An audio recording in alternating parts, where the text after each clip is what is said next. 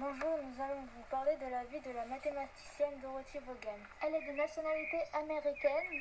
Elle est née le 20 septembre 1910 et meurt le 10 novembre 2008 à l'âge de 98 ans. Dorothy Vaughan est née à Kansas City dans le Missouri aux États-Unis.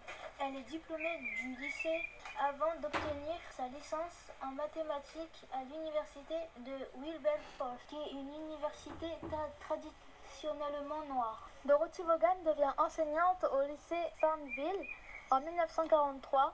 Elle rejoint le centre de recherche anglais qui était la NACA et qui deviendra la NASA en tant que mathématicienne employée pour réaliser des calculs à la main, des calculs complexes et surnommés.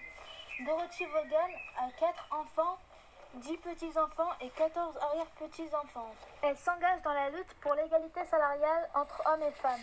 L'avancée scientifique à laquelle elle a contribué supervisait le groupe de scientifiques West Area Computer de la NASA, qui était alors la NASA. Son, son histoire et celle de ses collègues ont été relatées dans le livre et le film Les figures de l'ombre. Elle a contribué au premier programme spatial américain. Conclusion, on comprend donc que son parcours est très impressionnant, d'autant plus qu'elle était noire et victime de racisme.